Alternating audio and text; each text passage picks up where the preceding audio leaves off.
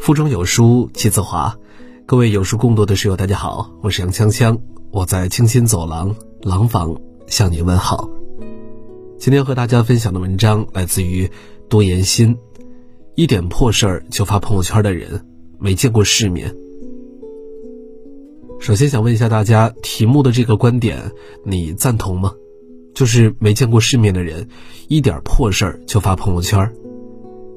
其实，在写这篇文章之前。我先说一位我身边朋友的故事吧。我的这位朋友平时非常喜欢在朋友圈上记录生活，可是最近却关闭了他的朋友圈。他说有次发照片分享心情，没想到大家关注的焦点全在他的脖子上。有人说你怎么老戴这条白金项链炫耀？有人说项链闪瞎了眼，求别戴了。甚至我们有位共同的朋友私下也悄悄问我。你看他经常在朋友圈晒那条价值不菲的项链，难道他被哪位土豪包养了吗？不敢摘下。然而大家并不知道的是，那条项链是他外婆去世时留给他的。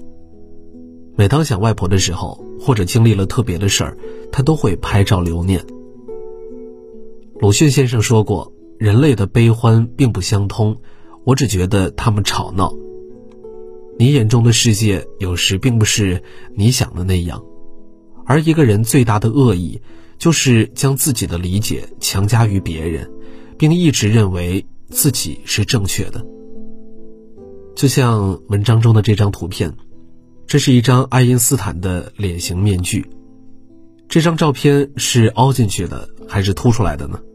你一定会说，这一看就是凸出来的呀。没错，看上去是凸出来的。而下面这张图是这个面具的侧面视图，这样看，他的脸竟然是凹进去的。其实这是 BBC 一档节目中提到的例子。为什么看第一张图会让你产生错觉呢？认知学家解释说，由于我们从来没有见过凹进去的脸，因此头脑中形不成凹进去的脸的图像。所以说，仅凭一个侧面去评判人的全貌，很容易。但是也很不公平。同理，很多事儿你能看的其实只是冰山一角，你无法感同身受，是因为不曾经历过。你所谓的真相，也只不过是你以为。但不知从什么时候开始，很多人习惯以自我的想法来猜测事物本身。之前，一张海关女性工作人员身穿一件黑色的细吊带裙。在海关行政审批受理窗口办理业务的照片在网上流传。上班竟然不穿工装，如此随意的作风，让网友讽刺道：“改进窗口的工作作风，海关真是走在了前列线。”网友认为这位工作人员很不专业，穿成那样在办公室有碍观瞻。然而我们不知道的是，他其实当天已经事先请过假。当他换好便服准备离开，正巧有人前来办事，为了不耽误对方，他推迟离开，临时受理了业务。本是助人为乐的暖心行为，却被拍照晒到网上，受人谩骂。心理学上有一个投射效应，指的是人常常出现一种错觉，习惯以自己内心的所想所见为标准，以此来分析和评判他人，并以为对方也是这样的。这种现象非常的可怕，还记得那位自杀的安医生吗？安医生夫妇和两个男孩在游泳池里发生了争执，男孩的家属闹到安医生的单位，让领导开除安医生。之后，一条没有前因后果、只剪辑部分事实的视频，疑妻子被摔，男子竟然游泳池里打小孩，在网上疯传，掀起了一场舆论暴力。针没有扎在你的身上。你永远不知道别人有多痛。安医生惨遭人肉搜索，几天后他不堪压力自杀身亡。而那些键盘侠可曾想过，当你不明真相却妄加评论，对无辜者口诛笔伐时，就是对恶的推波助澜，都可能成为压死无辜者的最后一根稻草。人心中的成见就像是一座大山，难以搬动。很多时候，我们口口相传的那个人，可能并不是真实的他，而是我们臆想中的他。你眼中节省每一笔开销的吝啬鬼，也许是因为他把所有的存款都寄回了家；你口中背 LV 包、开宝马的拜金女，实际上常常牺牲周末时间卖力工作。你所以为的一脸冷漠、说话刻薄的领导，在危急时刻却正义感爆棚，特别有人情味儿。反过来也是一样的，那个总是对你和颜悦色的人，也可能是伺机而动的坏人。同样的，在朋友圈发自拍就一定是自恋型人格吗？发旅行照就一定是装吗？有时你想发朋友圈倾诉生活的难，却被指责矫情、玻璃心上线、抗压能力差。是啊，谁的生活不苦呢？破事儿一堆，不值一提。最难过的是，没有人能理解你的心情。现代人的快乐和悲伤都需要一个出口。发朋友圈的初衷本是记录生活和分享心情。其实，晒出闪闪发光的证书是埋头苦干一年的结果；双十一剁手买的大牌化妆品是加班熬过无数个通宵的战利品。所以，你没办法否认这些结果对发朋友圈的人的特殊意义。而有些人却硬生生的把它判定为炫耀，却忘了那才是越来越完整和真实的他。我想到了一个故事：一个女孩把新买的 iPhone 放在钢琴上，她同学看到以后就说：“真能装，把手机放在这么显眼的位置呀。”女孩笑笑说：“我弹着八十万的钢琴，你却只看到了一个七千块钱的手机。”女孩的妈妈对女儿说。你住五千万的别墅，却眼里只有钢琴。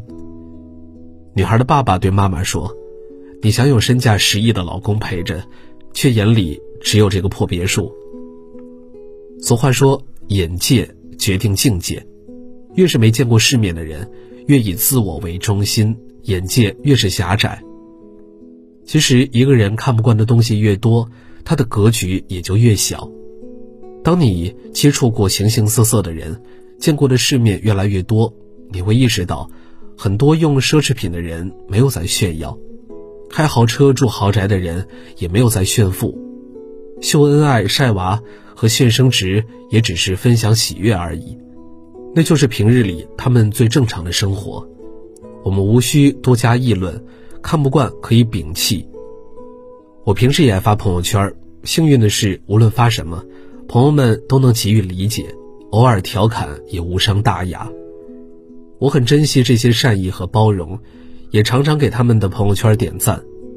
我认为，人与人之间所有偏见的造成，都只有一个原因：这些事儿没有发生在自己的身上，可能在你的眼里微不足道的东西，却在别人的世界里有着不一样的意义。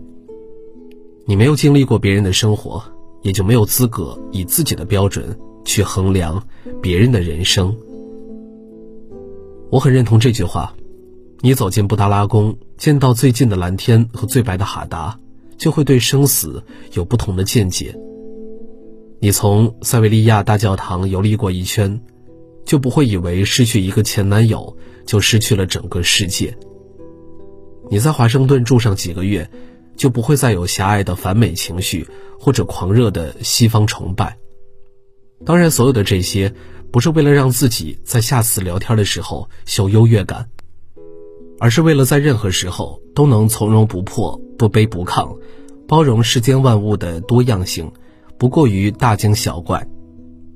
看你微信头像就知道你很 low，看你背名牌包就知道你爱炫，看你加班至深夜就知道你爱钱，看你离婚了就知道你不顾家。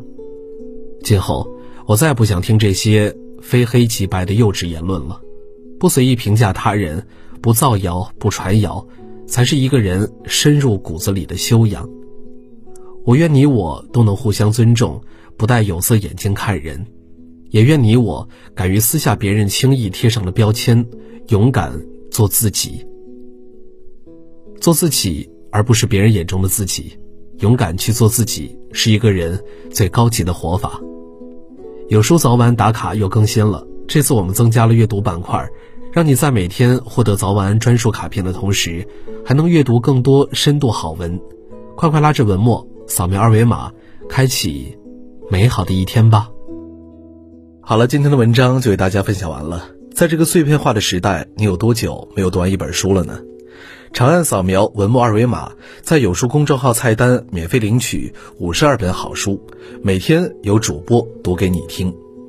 我是杨锵锵，我在京津走廊廊坊为你送去问候。